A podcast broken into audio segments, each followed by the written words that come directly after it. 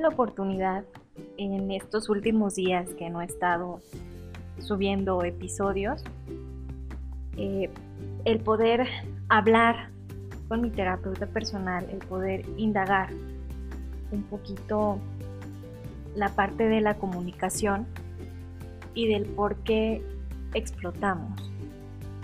Básicamente es porque no nos enseñaron a comunicarnos. Pensamos que para, para negarnos tenemos que justificar el por qué nos negamos. Tenemos que evadir la situación y darle mil vueltas al asunto hasta cansar a la otra parte. Nos cuesta mucho trabajo conectar con lo que sentimos porque a veces esto nos causa vergüenza o culpa. Lo que pensamos, lo que sentimos es motivo de vergüenza o de culpabilizarnos.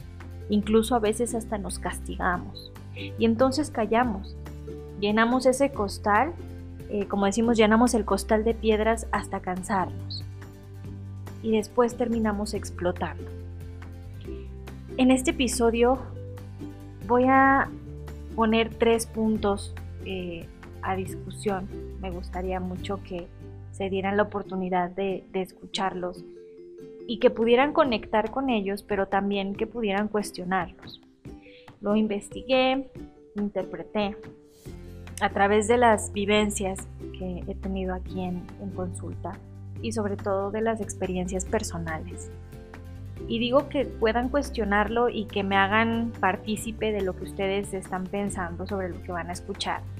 Porque sí es muy importante esta parte que es la comunicación. Yo sé que suena bien fácil, ¿no? Lo escuchamos todo el tiempo. Ah, es que nos comunicamos, hablamos y toda esta, esta parte, pero si en algún momento a ustedes les ha pasado y han vivido lo que es la angustia, la desesperación, la frustración por no poder expresar lo que sienten, por estos sentimientos que les dije, ya sea de vergüenza o de culpa, o simplemente porque no tienen ni idea de lo que están sintiendo. Entonces, si lo han experimentado, me gustaría mucho escucharlas. Eh, bueno, Vamos a empezar con este episodio. Ya saben, mi nombre es Eliana Ruiz y soy host de este podcast llamado La idea del amor. Comenzamos.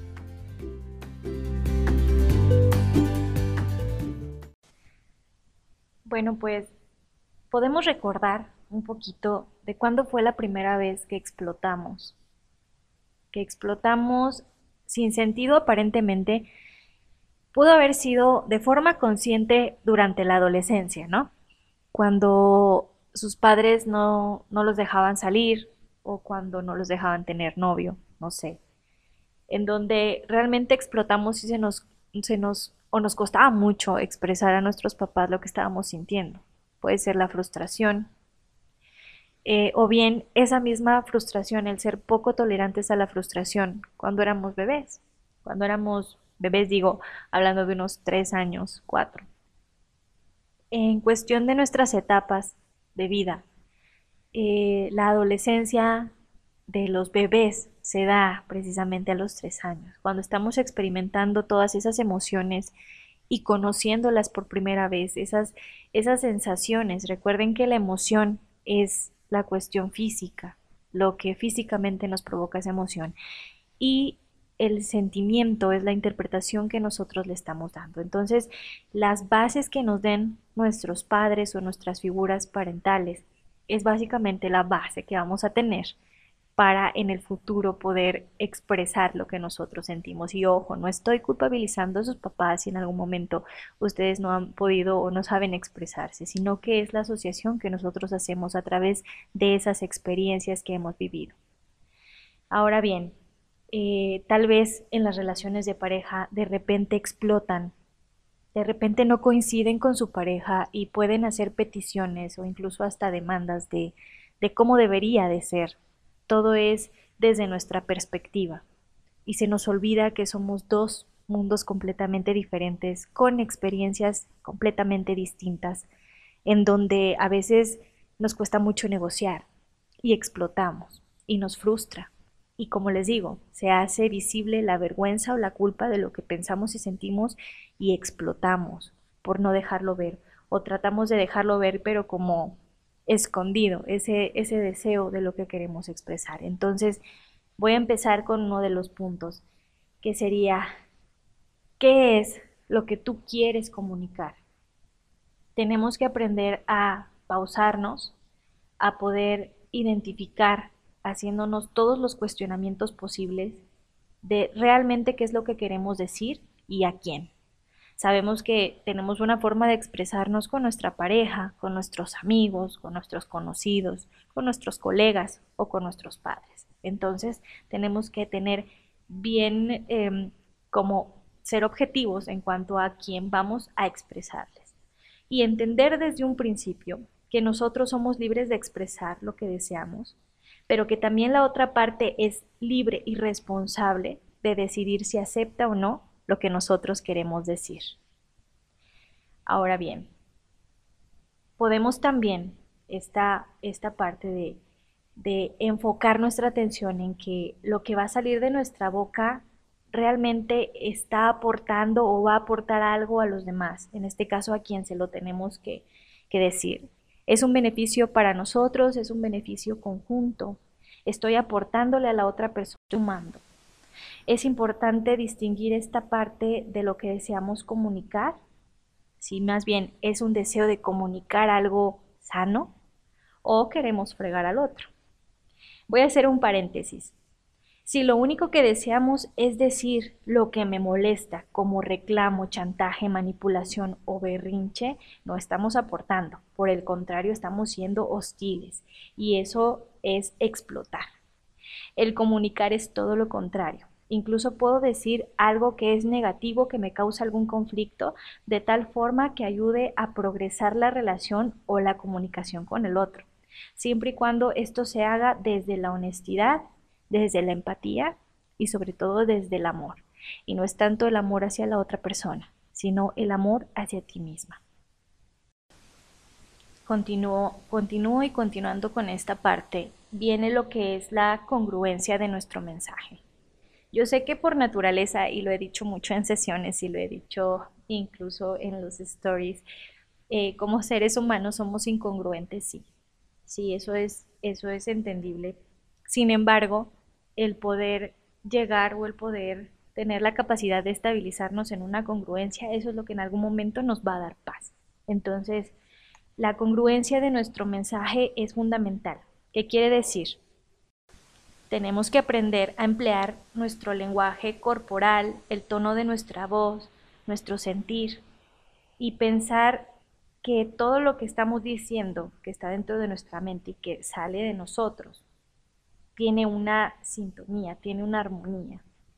Eh, por ejemplo, en el ejemplo que les di anteriormente, es más fácil darnos a entender sin lastimar y sobre todo sin fracturar las relaciones. Voy a poner otro ejemplo acá de una, paciente. Lamentablemente estaba pasando por una situación de crisis, de pérdidas, perdió su trabajo, perdió a un familiar muy querido por esta cuestión de la pandemia, del COVID, más bien de este, de este, este virus a, a nivel mundial que se ha dado y únicamente lo que ella hacía era llamar a una persona de su entera confianza, que era su mejor amigo, o bueno, es su mejor amigo, pero con el afán de criticarle, de juzgarle, de demandarle atención, de exigirle atención. Eh, de decirle, por ejemplo, descalificar lo que él estaba haciendo. Eh, no recuerdo muy bien a qué se dedicaba este amigo, pero obviamente tenía como esta parte de las redes sociales en, como les repito, los stories, todas estas publicaciones, emprendedor, vaya, y ella descalificaba todo lo que hacía, eh, cuestionándola eh, por qué lo hacía. Realmente estaba comunicando de forma incongruente. Ella quería comunicar ese dolor, la carencia, el sufrimiento que sentía, eh, la crisis por la que estaba pasando y sobre todo esta, quería eh, demandar esta contención que ocupaba de su mejor amigo. Eh, por obvias razones la relación terminó fracturándose, está en proceso de recuperación, pero al final lo que hacemos, y este ejemplo es para darnos cuenta de que si no comunicamos de forma asertiva, de forma adecuada, de forma empática y sobre todo con la congruencia que necesita el mensaje, podemos fracturar estas relaciones, aparte culpabilizando a los demás de nuestras propias necesidades, de nuestras propias carencias y sobre todo de, de, lo que nosotros no podemos comunicar, hacemos responsables a los demás y esto no es para nada sano. Uno de nuestros últimos puntos es aprender a respetar y respetarse a sí misma. Es decir, aprender a aceptar una negativa y también aprender a darla. Al aprender a aceptarla es poder recibirla y tomarla, eh, o mejor dicho, no tomarla como algo personal.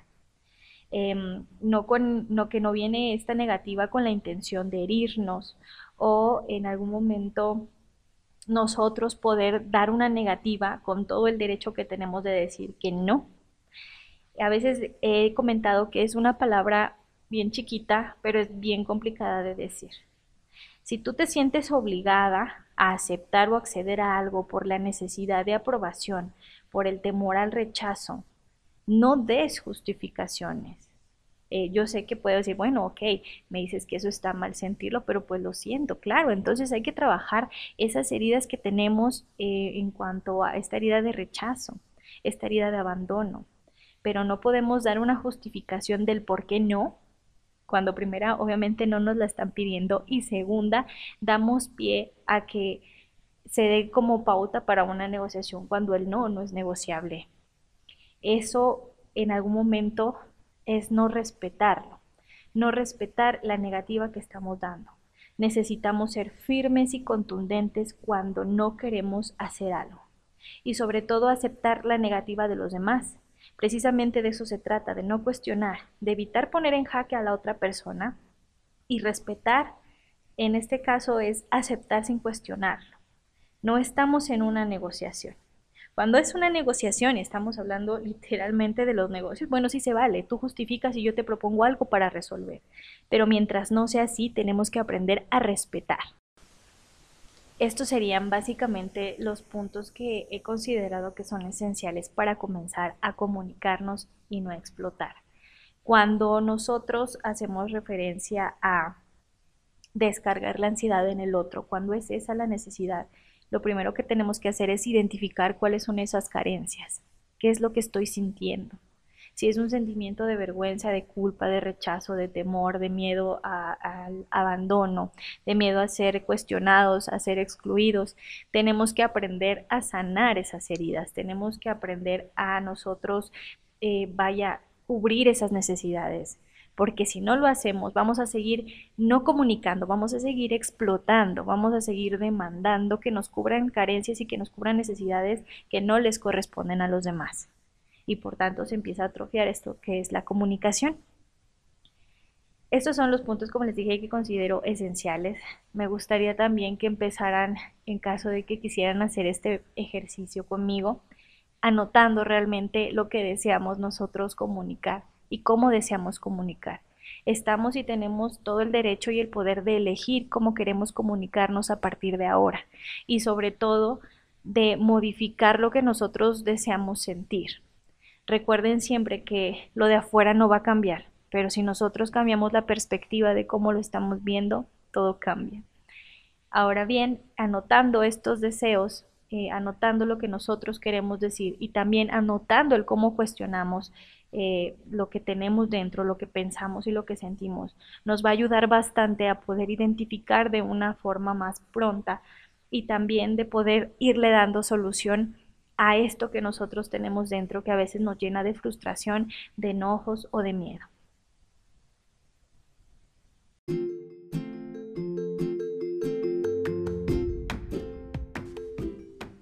Identifica tu mensaje. Sé consciente de que la otra persona puede o no aceptarlo.